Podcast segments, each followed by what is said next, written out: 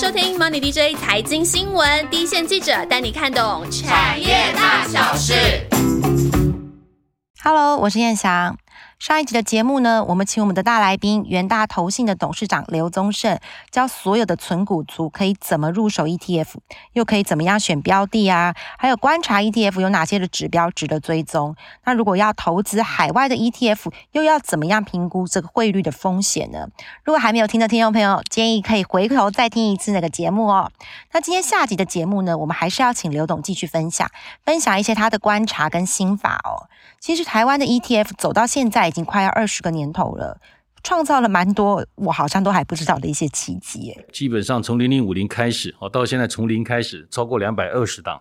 受益人数超过四百五十万，哦，那整体的规模大概是二点二五兆新台币。那它有很多的这个不管是比例或者是发展，都是在亚洲之最、全球之最。哦，那其实台湾。也创造了非常多的 ETF 的奇迹哦，譬如说债券 ETF 的规模就是亚洲最大，那杠杆有些产品像 T 五零反一，甚至是全球最大哇！所以我们有很多的这方面的一个受益人数的变化，产品的种类，其实在台湾有发展出台湾自己在 ETF 的特色。那您自己观察哦，这个受益人的变化，这一两年的这个曲线变快了，这跟投资的气氛有关系吗？呃，的确就是说台股的确也要感谢，包括像台积电。我们在过去这两三年来，尤其在疫情的时候，当然一方面我们的防疫也相对成功，所以总体经济包括民间的一些消费受到的冲击没有像欧美国家。那第二个就是台湾拜这个半导体之赐哦，IC 各方面，我们持续的在这样子一个未来世代哦，不管是半导体、电动车、元宇宙这样的一个新的时代，台台湾的这些上市公司。都扮演里面核心中的核心的角色，是，所以这也的确就凸显台股的投资，它不单单只是一个所谓的我们叫循环或周期的，是，它事实上还有本质结构性的这个所谓的竞争力跟生产力。所以过去台台湾的上市贵公司都着重的是成本控管，对，外销导向，着重的是生产力，叫 productivity。但现在台湾都有全世界独一无二。不可替代的所谓的 competitiveness 叫竞争力，是那这种竞争力事实上对国台湾的国家的安全也都得到很多欧美国家的重视。哦，像现在缺晶片，嗯，不管是车子也好，甚至太空也好，还有很多新的一些机器也好，那很多都需要台湾。所以我认为台湾的目前的整个基本面的支撑，是对台股在短中长期上面投资的一个最大的一个支撑的一个力道。如果说多空的气势会影响到整个 ETF 的交易量或者受益人的变化吗？呃，坦白讲，ETF 它有一个非常有趣的特征，就是呃越跌越买。哦，所以大家是越越跌越有信心。哎，我们常常讲 P 乘以 Q 等于 V，就是说呃，我们把计值价格乘上单位等于是这个规模或者是市值。那一般来讲哦，通常 P 下就是说像今天大跌的时候，Q 可能就跟着下，因为大家就杀低。但是 ETF 呈现的是，当 P 往下走的时候，它的 Q 反而会增加的。所以各位应该会很留意，注意到几次的这种，如果台股跌破十年线，嗯哼，哦，甚至年线，哦，很多投资人都会进来，针对零零五零这一类的一个 ETF 来进行逢低买进。为什么？因为当大盘在跌的时候，大家认为它超跌，而且这个时候是一个好好的买进的时机。但是这时候呢，往往会赚的指数，赔的价差，因为有不晓得哪一个会先弹。所以这个时候买进 ETF，它就等于是伴随着指数。所以早先 ETF 设计的时候，它也是指数股票，然后它也是把基金当股票，把指数当股票。那换句话说，你投资基金一般来讲都是买完股票去买基金，但是你要把基金当股票买，那就是 ETF。嗯，所以它具备了基金跟股票的复合的特征。对，所以它基基本上它是个基金，但是买卖像股票。所以你可以享受的是标的的分散，是。所以大家在抢反弹的时候，买黑卖红的时候，通常第一个想到都是像零零五零。嗯哼哼哼哼。所以变成是说，大家越跌越有信心，可以开慢慢就摊平，有一点类似是基金人家说的，就是停利不停损。对，比如说如果跌的时候，它反而要增加它的那个扣扣的数量，这这样子的概念嘛。因为这个概念就是刚刚提到的，呃，我们叫存股。纯股就是把这个时间分散，嗯哼，然后 ETF 就是把标的分散，那零股就是把资金分散。是，如果再透过行情的变化，就可以再把风险分散。嗯，所以如果透过这种方法，的确，也许它的涨的时候没有来个股来的多哦，因为个股叫个股的涨幅叫阿尔法，是 ETF 的涨幅叫贝塔，哦，就是大贝塔等于一等于大盘。或叫平均报酬好了对，它是一个大盘的平均报酬。嗯哼所以你今天如果说希望你的股票能够超涨，那是的确它可以战胜大盘嗯或者是基金，但不要忘了，当大盘在跌的时候它会呈现超跌，这个是叫贝塔大于一，是这是风险大于一。所以这几年投资人对于参与台湾，刚刚讲的参与上面，他利用 ETF，他可以参与到台股的平均报酬。那台股这几年它的基本面，包括像高科技产业，它就是一个最重要的一个上上扬的一个动力。譬如举例来讲，很多人讲说含积量，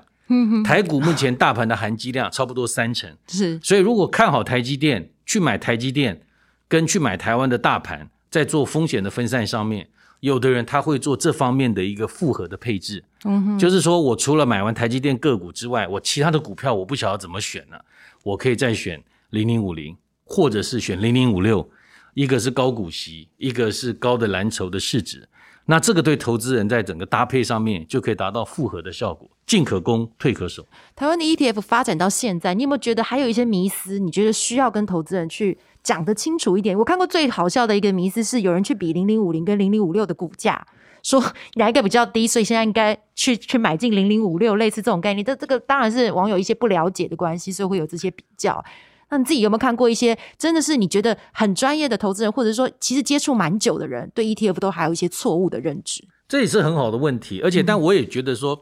我也不好意思说这是错误的认知啊。我举个例子哦，就是说台积电就是五六百块嘛，那一张就是五六十万，那这个真的是很高，很。贵，对，那零零五零就是一百三十块一张，就是十三万，这个对很多小资族来讲，他的确有入手的困难。但事实上，前年台湾的政府已经开放零股交易了，是，嗯那为什么会这么贵？就是因为我们一张是一千股嘛，嗯哼，你把这么高的股价乘上一千，它只会更高嘛。但是现在你不用乘上一千了，你可以零股交易。嗯哼哼，所以第一个就变得是说，如果说你担心的这个入手的，我们叫 entry cost，就是说入手的出起初成本，你可以用零股来解决，这是第一个。那第二个，的确我也不能完全否认说，明明涨的都是一样的基金，那你的已经一百三十块了，我的刚刚 IPO 十五块，我把它讲成是便宜的零零五零。是哦，虽然我不喜欢讲，我也不认同是便宜的，但是十五毕竟是比一百三十要少嘛。对，所以也许这个部分会吸引到部分的投资者，但是我觉得投资者他基本上他还是有各种不同的需求，所以的确这个是一个你说是迷失也好，哦，还是说就像很多人的基金的净值涨到一百块，那代表它已经是翻了十倍了。而不是去买一个净值比较低的，认为说净值低的一定会落后补涨。嗯哼，现在已经没有所谓的低的只会更低，嗯高的会更高，哦，没有所谓的落后补涨啊，高的就太贵不会涨，高的只是更高，因为它只是一个相对的部分。但是这个其实要教育投资者，可能还是得透过很多的这个教育训练啊机制，来让投资人相信说，哎，其实我我我可以用不同的方法去买到我买得起的零零五零的组合。嗯哼，但是它还是一百三十块，只是说我把单位数变低切了，哎，对对反分割的概念。哎，对对对，我看你们的这个投资大战略的时候，我对反向有很多的好奇，就是好像反向的东西，它的它相对之下的陷阱会，应该不能讲陷阱，就是说它它相对之下的，就跟投资人的期待会差更多。就是有些人会想说，我长期看空一个市场，我就长期持有反向，这个似乎不是一个好的策略，对吗？呃，我我我这样讲好了哦。其实如果说你真的要问我杠杆跟反向的话，反向其实很简单，它就是一个百分之百对称的。嗯哼，就像你今天看股票，股票会涨会跌，五十趴五十趴。你今天买了股票可能会涨，当然也可能会跌。那反向的很简单，一样也是五十趴五十趴。如果你看它长期下跌，你买了反向，那你就会有长期的报酬。但如果你看错了，那你就会长期的资产减损。嗯哼，但是跟期货不一样，期货因为是一比十、一比二十更高的关系，所以你跌一点，你可能就要被断头，就要追缴保证金。它是以小博大的概念，反向不是，反向还是本金的报酬，它就是一个方向性啊。嗯哼哼，但是杠杆不一样，杠杆如果说你今天你买圆形的跟杠杆，假设是先跌再涨，那它的点对点的对称性就不会出现。但是反向一的会，因为反向它是一倍嘛，它都是对称性的。的是两倍的不一样。我举个例子哦，如果你一百块，你买了是跌十趴，圆形的是跌到九十块，那反向的是跌到八十块。嗯，跌，因为你本来是跌一层，它多它两倍嘛，哦跌两倍就对八十块。如果我九十块再涨十趴，哦，一个飞行跌十趴涨十趴，九十块变成九九十九块，块，对，但是我八十块变九十六块，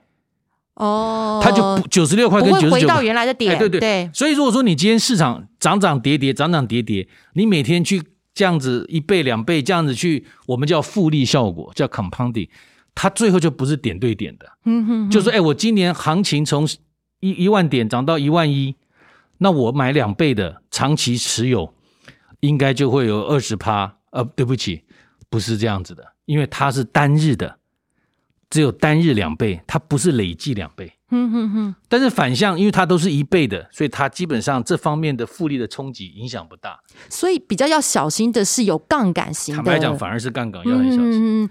杠杆型的这个如果是复利的效果，其实跟大家预期报酬率就会有比较大的差距，尤其是你用持有的概念，嗯哼，所以我今天要讲的就是说，圆形的 ETF 绝对是买进持有存股的概念，嗯哼哼，就是买进不停扣。但是杠杆的产品在国外叫 buy and don't hold，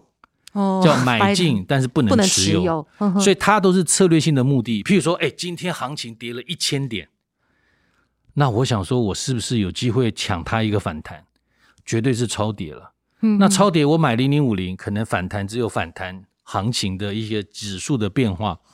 那要不要这时候买进杠杆两倍的？嗯哼那我这个反弹就会再增加。嗯，那你说它会不会跌？会跌，但是已经跌一大段了。风险下再下档再对对对风险相对小了，所以这种时机，我认为是不经常有的。嗯哦，你看台湾一年两百多天的交易日，有没有哪一天让你跌到说已经虚脱了，然后跌无可跌了？我们每天都觉得虚脱，看四百点我们都觉得对对对，虚但是如果说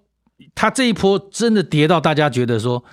都已经量缩了，大家都已经被套得很严重了，已经没有人没有钱再进去。你看哦，行情如果跌个四百点，盘中收盘一下拉回到两百点，它就你跌不太下去，是。那表示还是有有人可以的人在买进，如果行情这种无量，然后每天都是很大幅度的跌，哦，像去年台湾疫情那一波严重，也是一天也是几百点、几百点这样跌的时候，跌到你发觉大家都虚脱的时候，我我们也在那个时候观察到，我们两倍的 ETF 是有买盘进来的，哦，所以我们自己在做一个产品的规划跟管理。像最近行情开始在一个逢高涨不上去了，嗯哼，涨不太上去，往下开始走的时候，反一的买的人多了，因为大家觉得说已经涨不太上去了，这一波可能会有一定的程度，所以大家来买反一。因为什么？这个时候就赚它下跌的报酬嘛。是，嗯哼，但如果说跌跌跌跌到很深了，不会有人再来买反一了，因为那个时候你买反一可能就会被嘎了。那所以这个也可以当做一个先行指标吗？台股的先行指标，你们过去观察，它会就是这些嗅觉比较敏锐的投资者会把 ETF 当做一个先行的侧风向球的一个概念呃。对，其实你你讲这个话就是太内行了，嗯也太专业了。没错，其实 ETF 的折溢价嗯哼，ETF 的买卖超、杠杆反向 ETF 的这些成交量的变化，都是先行指标。嗯哼哼，这一点就的确就是说，如果说你今天发觉市场开始反向的量在增加了，它并不代表一定是看空。哦，因为台股没有什么多，台股没有什么空不空的的一个情况，但是它有可能涨不太上去了。是，嗯哼，所以这个时候你就不需要再为未来的高点去有期待。嗯哼，呃呃，譬如说现在一万七，啊，有人讲一万八、两万不是梦，你就认为现在这个不是高点，因为两万才是高点。嗯哼，但如果说这个时候反向的的量开始增加了，增加了，是不是市场已经认为这个时候就是高点了？对，嗯所以，你这个时候上去，可能就会买在这一波的高点。嗯哼哼，所以如果说涨不动的时候，并不代表看空，反向就会增加了。就等于说避险的需求开始出来了，就开始，所以这个部分可能它就在一个相对高点，不代表马上跌，但它是一个相对高点，是一个警讯的概念。对对对，嗯那如果说今天行情已经跌无可跌了，嗯哼，然后大家就开始觉得说啊，还会再低啦，台这个这一波股票哈、真的是杀声隆隆啊。可这个时候你就会悄悄的看到正二的杠杆的产品的买量开始增加，嗯哼，那代表市场有一股力量或有一个声音凸显说跌的差不多。差不多。那这这这这这两个的 ETF 的能够带给你的指标讯号，会比零零五零再强烈一点啦。嗯哼哼，但是通常零零五零也有同样的效果。如果说你今天看到行情在大跌的时候，零零五零的买盘大涨，那代表市场还是有一部分的资金，像我刚才讲的购买力，他愿意在这个时候去把台股的这个逢低买进的这样的一个思维去彰显出来。那代表什么？台股被杀低了，台股被错杀了，嗯哼，那我还愿意买，好愿意挺它。嗯哼，那一样，如果开始在一些相对位置的时候出现了零零五零，都有呈现一定程度的卖盘，那代表大家会在那个地方进行停利的动作，是，嗯哼，就说哎，落袋为安吧。嗯我零零五零从一百块、一百一买到现在，啊，现在行情感觉涨不太动了，虽然还没有跌，我是不是先停利出场？嗯哼，所以我刚刚讲的买配息的产品叫强迫停利，它每年一定要强迫你停利。嗯那零零五零叫做波段停利，嗯哼哼，如果涨到一定的高点，我可以停利嗯哼，啊。停利干什么？强迫停利跟停利干什么？就在等待下一个，对对对，下一个循环周期，行情跌下来了，哎，我一百三十块的零零五零卖了，那现在跌到一百二，我是不是要买买进去？嗯而不是说，呃，我我我杀在一百一，买在一百四，哦，就是说我买在最高点，杀在最低点，嗯一般都是卖在最高点，看能不能买在相对对低点，点，哎对对对，是。刚刚你的眼神都让我觉得，刚刚讲那个真的是独门心法，就包括你讲的内容，还有眼神、口气，都会觉得哇，真的小资族真是受惠很大。那还有没有投资独家的心法可以在这里教授给我们？独家的心法，嗯我我自己是这样子啦，就是说，我们其实公司还有一个叫廉洁基金，嗯哼，那这个真的是独家心法。为什么呢？我们以前选股解决选股的痛点，就去买股票型基金嘛。但股票型基金到时候又有选择基金经理人、选择风格。那我们把股票型基金把它当股票买，就叫 ETF 嘛。那我刚才讲了，ETF 现在又很多哦，那我怎么选 ETF 啊？要做配置要干嘛的？但是又有一个问题是说，ETF 又只能在股票市场买嗯哼，，ETF 不能当基金买。对，嗯哼，交易方式不同啊。对，那我就一样，就是我只能用股票买卖，股票代号零零五零。但是我们事实上呢，在过去这三四年，我们把 ETF 也把它办变成共同基金了，嗯哼，所以 ETF 也可以当基金买，嗯哼，这就是我们的心法。我的意思就是说，我们的 ETF 的连接基金有分配息不配息。如果你像高配息的零零五六来讲好了，你在股票市场它配给你，你就一定要拿。是你不拿，你就把它卖掉。嗯哼我们这个叫弃息卖压。对，啊，有的人是先把它卖掉，除完了以后再逢低买买回来哦，嗯甚至有些外资，嗯哼，他们有些救援扣缴二十一个 percent，嗯哼，但是这毕竟就是一个 季节性的操作，但是不是只有拿息那么简单，这个牵涉到很多人的税务规划。但如果说你把它变成共同基金，把它变变成配息不配息，它有一个级别叫不配息，嗯哼，那代表它的息会直接进入到净值里面，哦，就是再滚回去的意思。啊它就会滚回去。嗯哼哼，那这个对很多对税务规划有需求的投资者，他就可以在传统的现金跟财富管理市场，他就可以做到这一块。嗯哼，那我们后来也发觉，很多银行的财富管理的投资人，他们是不买 ETF 的，因为银行不会提供 ETF，是，嗯哼，他买 ETF 他自己要到证券市场去买，那对他来讲很没有效率，他要开两个户头，所以他在那个世界里面，他可能就买了很多投资型保单，买了很多高收益债，重点都是要高配息。对，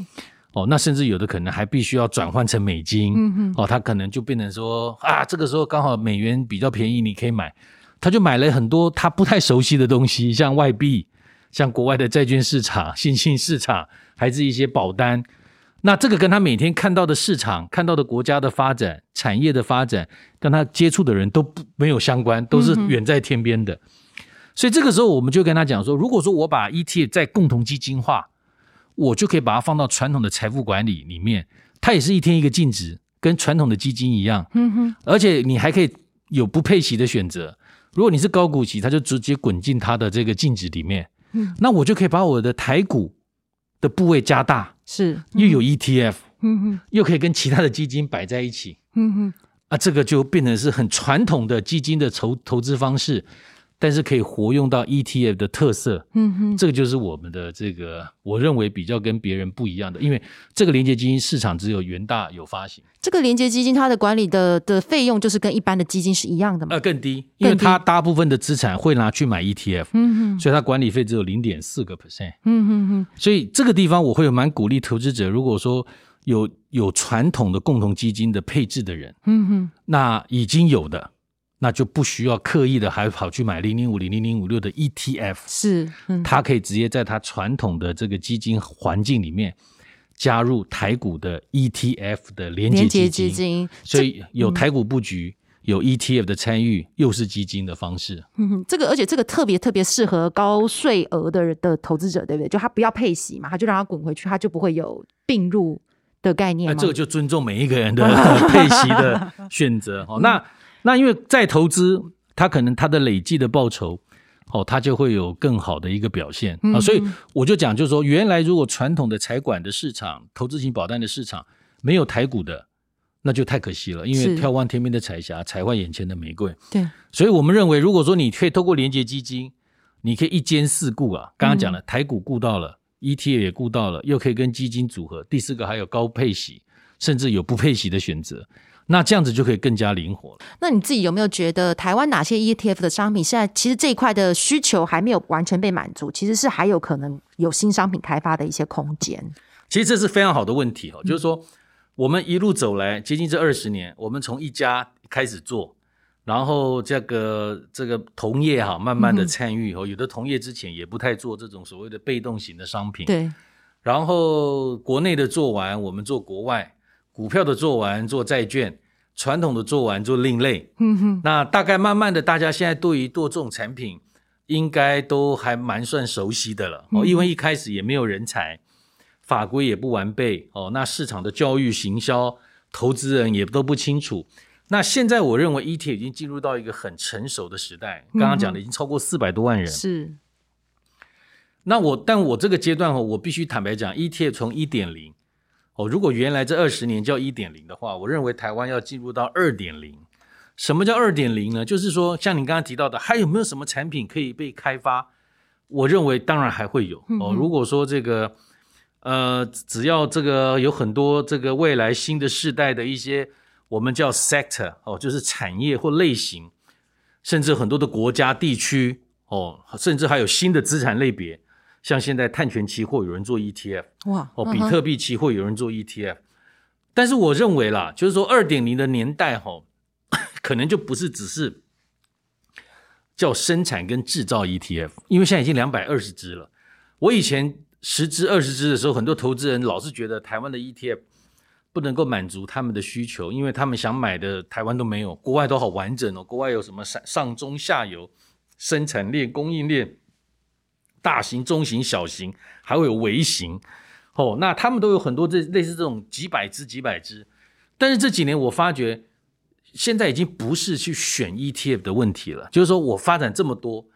您我相信很多投资人问题就是说，那长得都很像，对，那有的是管理费高一点，有的管理费低一点，有的 IPO 高一点，有的嗯 IPO 低一点。那有的有有美国，有的没有美国啊，有的有英国，有的没有英国，就是大家看起来都差不多，对，但是感觉就差那么一点点不一样。那到底不一样在哪里啊？这个不一样会影响到什么？大家就会开始在这么多产品里面开始去花很多时间去斤斤计较。但是我我们觉得一点零如果是生产跟制造的话，那我们要进入到二点零，就是应用，嗯哼，就是我们不是给你鱼吃，应该是教你钓鱼。那换句话说，我们以前是提供一个产品，但是我们现在应该要提供一个组合。嗯哼，因为 ETF 本身就是个组合，是 ETF 就在解决你选股的痛点嘛。对，就是风险哦、台湾我怎么哎我 五十只，但是当 ETF 两百二十只的时候，你也会有选择 ETF 的痛点、啊。，对啊。那我说我选择品牌，我元大最早，元大最大，元大最好。但有的投资人还是会觉得说，你的有的管理费还是比别人这个高一点。那我说我服务很好，有的投资人说我感受不到，因为我不需要你的服务，我都是网络交易等等对。所以很多投资人对于这样的一个价格敏感，就会高过品质敏感。嗯哼，但是我总觉得，其实 ETF 的重点是做出来，我们叫 component，它是一个零件。嗯哼哼，我我常常举个例叫乐高好了，你今天一直去强调这个这个乐高的这个这一块零件跟那一块零件，它的差别在哪里？哦，当然可能有它的差别，但是我们现在重点是说，你要去建构你自己的投资组合，你是要退休，还是要这个进攻，还是要配息，还是要各种不同的？所以我们就应该是从供供给推动变成需求拉动。所谓的投资人想要什么，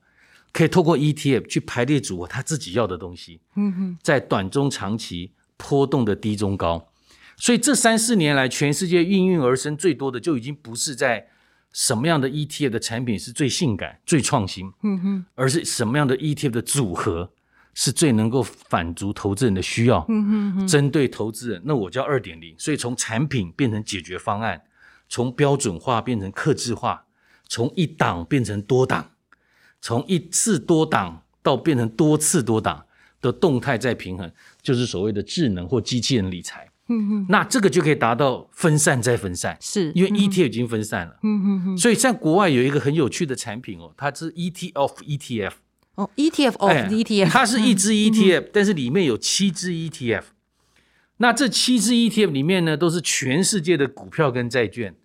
那我就给你报告，它这一只 ETF 里面到最后包含了两万多的标的。标的，嗯，等于是我。一支 ETF 就可以有两万多个标的，那我的说法叫综合维他命。嗯哼，你们现在每天早上起来要吃维他命 A，要吃补眼睛的叶黄素，要吃降血压的，那我们能不能把这些东西把它复合成一颗？对，一次吃就好，不然真的吞咽困难。对对对对，嗯，那这个叫复方复合式投资。那第二个，因为我们现在每天吃，嗯，所以每天要拿那个盒子，哦，要装很多的药。那我现在我能不能让它的药效更久一点？我不要每天吃，我一个礼拜吃一次，或一个月吃一次。那 ETF 的组合就是，如果你把 ETF 把它当成股票，虽然它已经分散了投分散了风险，分散了标的，但你每天还是看它也是会涨会跌。是，所以透过这样的一个组合，能不能完善你的一个配置？所以我们就不是在重选择，是在重配置。以前常常很多人开玩笑说，傻瓜才做选择，所以我们应该聪明的你就先好配置做好。让它可以自动的运转。那第二个，它这里面有很多的这个风控跟整个风格的变化。我举个例来讲，很多人说：“哎，你现在是到底是稳健、积极还是保守？”坦白讲，多头的时候大家都积极，对；空头的时候大家都保守。能赚钱的时候，我都觉得我是积极派。对，但是往往空头的时候，像我刚刚提到的买黑卖红，或许就是一个配置的好时间，而不是保持保守的一个好好的时机。所以这个时候，它就有一点。反其道而行是，所以这个时候，如果说能够透过这样的一个配置的管道跟方式，进而在风格之间的转换，能够做到比较多的自动化、智能化，这就是我们目前看到的二点零的 ET 的下一个时代。这两集的节目呢，上集我们是从存股族应该怎么样入手去切入这个 ETF 这个市场。那下集我们聊到了像是台湾很独特的一些 ETF 奇迹啊。那董事长也跟我们有分享哦，ETF 的成交量跟折溢价呢，常常是大盘的一些先行指标。那特别是杠杆型的商品呢，会更有这种呃风向球的一种意味哦。不过杠杆型的商品呢，其实并不适合长期的持有啦。它其实长期持有呢，可能你预期报酬率跟实际获得的报酬率会有一些落差哦。那最后，董事长也提到，国外这几年很流行的一个叫做 ETF of ETF 这样子的一些复合型的商品呢。台湾现在虽然还没有开放，不过呢，因为台湾的主管机关长期都说希望发展成为一个财富管理的中心，所以只要法规跟投资人的保护这个部分可以健全的话呢，也许台湾的投资人也可以期待下一个二点零世代的一个来临哦。那最后就进入我们最喜欢的回复留言时间。不过今天好可惜哦，我本来都已经想好要 Q 幕后团队的另一个台柱上场，不过因为台湾的疫情进入高峰啊，基于安全的原则呢，这个补录的部分呢，我们还是没有采取面对面，没关系，下一次还有机会啦。那今天我们看到的两个留言都是我们的老朋友。第一个是台北小股民说他回来了，呃，上一集的节目也受惠良多，很高兴看到大家又回来支持我们。不管你是旧语或新知，我们都非常非常的欢迎哦。那另外一个就是他自称也是非常非常认真爱我们的听众 Ron J，他说他不是很专业，他只是非常非常认真的爱我们。他这次呢又非常认真的帮我们把内容做了一些摘要。那我有发现呐、他也是我们 TV 新节目在 IG Money DJ 咖啡上的忠实铁粉哦。因为你有追踪，所以你一定有看到 庆祥打羽毛球的样子，对不对？超级圈粉，超级可爱的。我真的很想知道他跟对面跟他一起打球的人到底是谁。每次呢，看到大家在不同平台上面的留言呢，其实就会激励我们整个团队的肾上腺素哦。我们就会想要做一些不同的内容、不同的改变，看看我们这些团队呢，跟你们想象中的还有什么样子的可能，还还还可以被你们激发哦。好啦，最后要提醒一下哦，MDJ 产业研究室这个免费证书的活动还在继续，时间会到五月三十一号截止哦。其实很简单，参加的办法很简单，只要复制留下指定的话，再分享活动页面出去，就有机会得到这个 ETF 的实战工具书。有兴趣的听众朋友，赶快上来吧。OK，那我们就下周见喽，拜拜。